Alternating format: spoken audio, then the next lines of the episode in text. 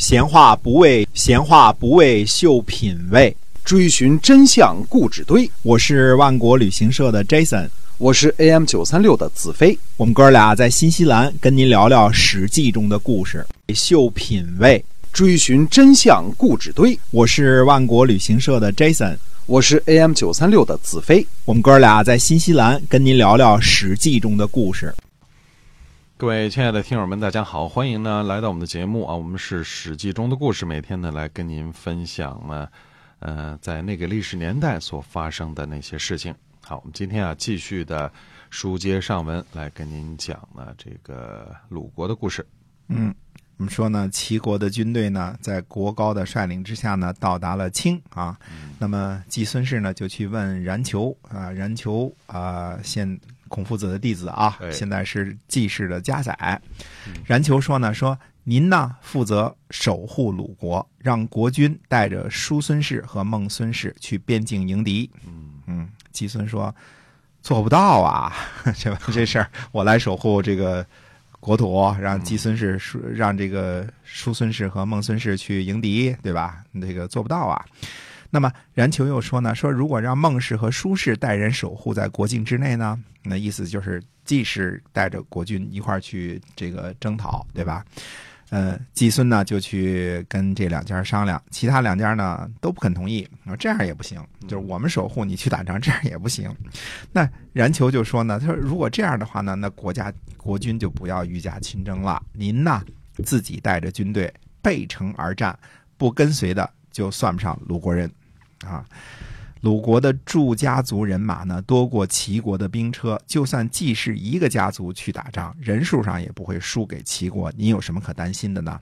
其他两家呢不愿意出战也实属正常，因为季氏是执政家族，对吧？税都是你们家收的，对吧？那么重担呢就落在您身上了。齐国来讨伐鲁国，如果鲁国都不能出战的话，那以后鲁国哪还有脸面列于诸侯啊？嗯。季孙呢，就让冉求呢随从入朝，冉求呢在外边等候。这个时候呢，这个叔孙氏的这个老大啊，叔孙周仇来询问冉求战争的事情，冉求呢不予回答。旁边的孟孙和季呢，就逼着冉求说一定要回答，说到底这个打仗怎么打，对吧？冉求说呢，说小人考虑到自己的才能才发言，估量自己的力量有多大才肯出力。叔孙说呢。你这是说我这个不够丈夫是吧？于是呢，就回去召集人马了。冉求呢，等于用激将法呢，激将的这个叔孙和孟孙呢出战了。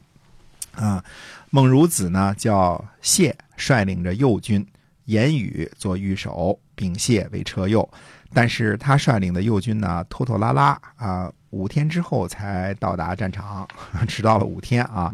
然求呢，率领着左军，管州父呢为御守，樊迟为车右。季康子就说呢，说樊迟年龄太小了，这也是孔夫子的弟子啊。樊迟啊，然求说呢，说樊迟听从号令，年幼也没有关系。然求呢，还带呃带领着五城的三百人作为自己的亲兵啊。最后呢，季孙总共带着七千甲士迎战齐国啊。鲁国还是当时还是有一定的力量的啊，能有七千甲士啊。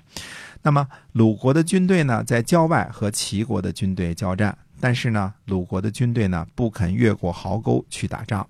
樊迟呢对冉求说：“不是军队没有能力，是不信任您呐。因为冉求只不过是个家宰嘛，对吧？嗯，这个这个位不高权不重嘛。哎，然后呢说您呢，呃，请您呢再三申明号令，限时三刻越过壕沟。冉求呢申明号令之后呢，众人越过壕沟交战，左军呢杀入了齐军阵营。”孟孙率领的右军呢，临阵脱逃；齐军呢，在后边追杀。孟氏呢，不愿意打仗，所以呢，这个心态在这儿呢，所以就失败了啊。这个孟之策呢，在最后边殿后，其他人呢进城之后呢，他才进城。孟之策呢，不夸耀自己的勇敢，用箭矢呢抽打着这个马，说啊，说不是我。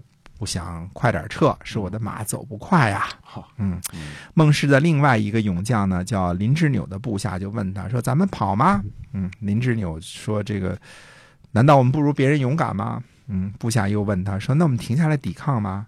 林之纽说：“停下来又会好到哪里去呢？”结果他就慢慢的撤退，呃被齐国人追上给杀死了。嗯呃，可见孟氏呢还是有很多勇将的，只是主帅呢没有战役，所以导致失败了。嗯虽然右军逃跑，但是左军获胜了啊、这个杀了敌方的齐国人呢八十个首级啊，八十个首级，胜利啊！嗯对于鲁国来说就是胜利了啊。啊呃，齐国军队呢，由于遭到冉求率领的军队的冲击而溃散。夜里呢，军探报告说齐军逃跑了。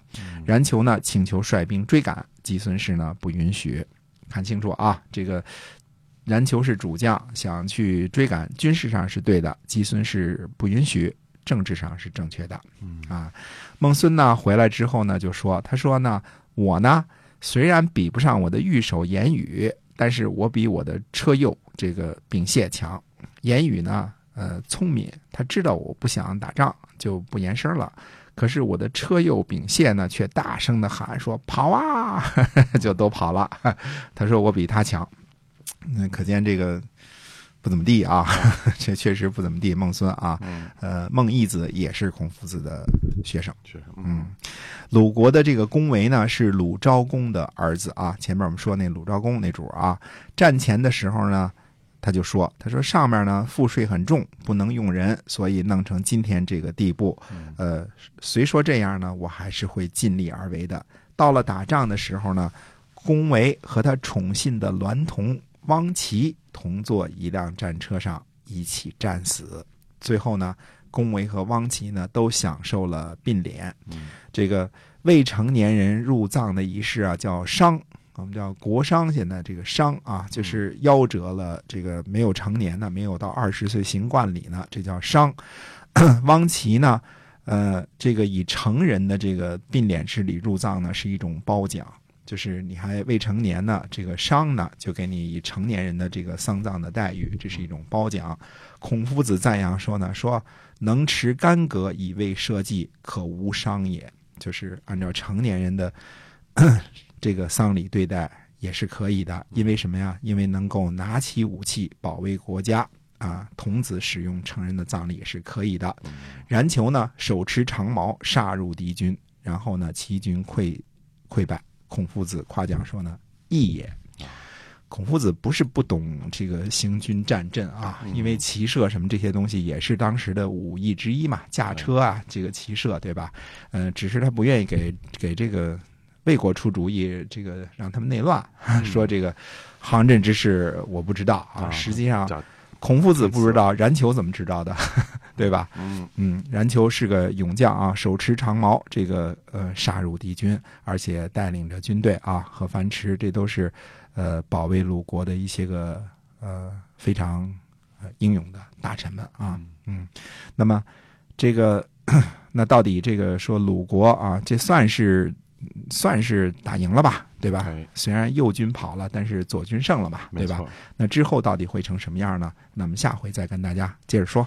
好，我们今天《史记》中的故事呢，先跟大家就讲到这儿了。感谢您的收听，我们下期节目再会。再会。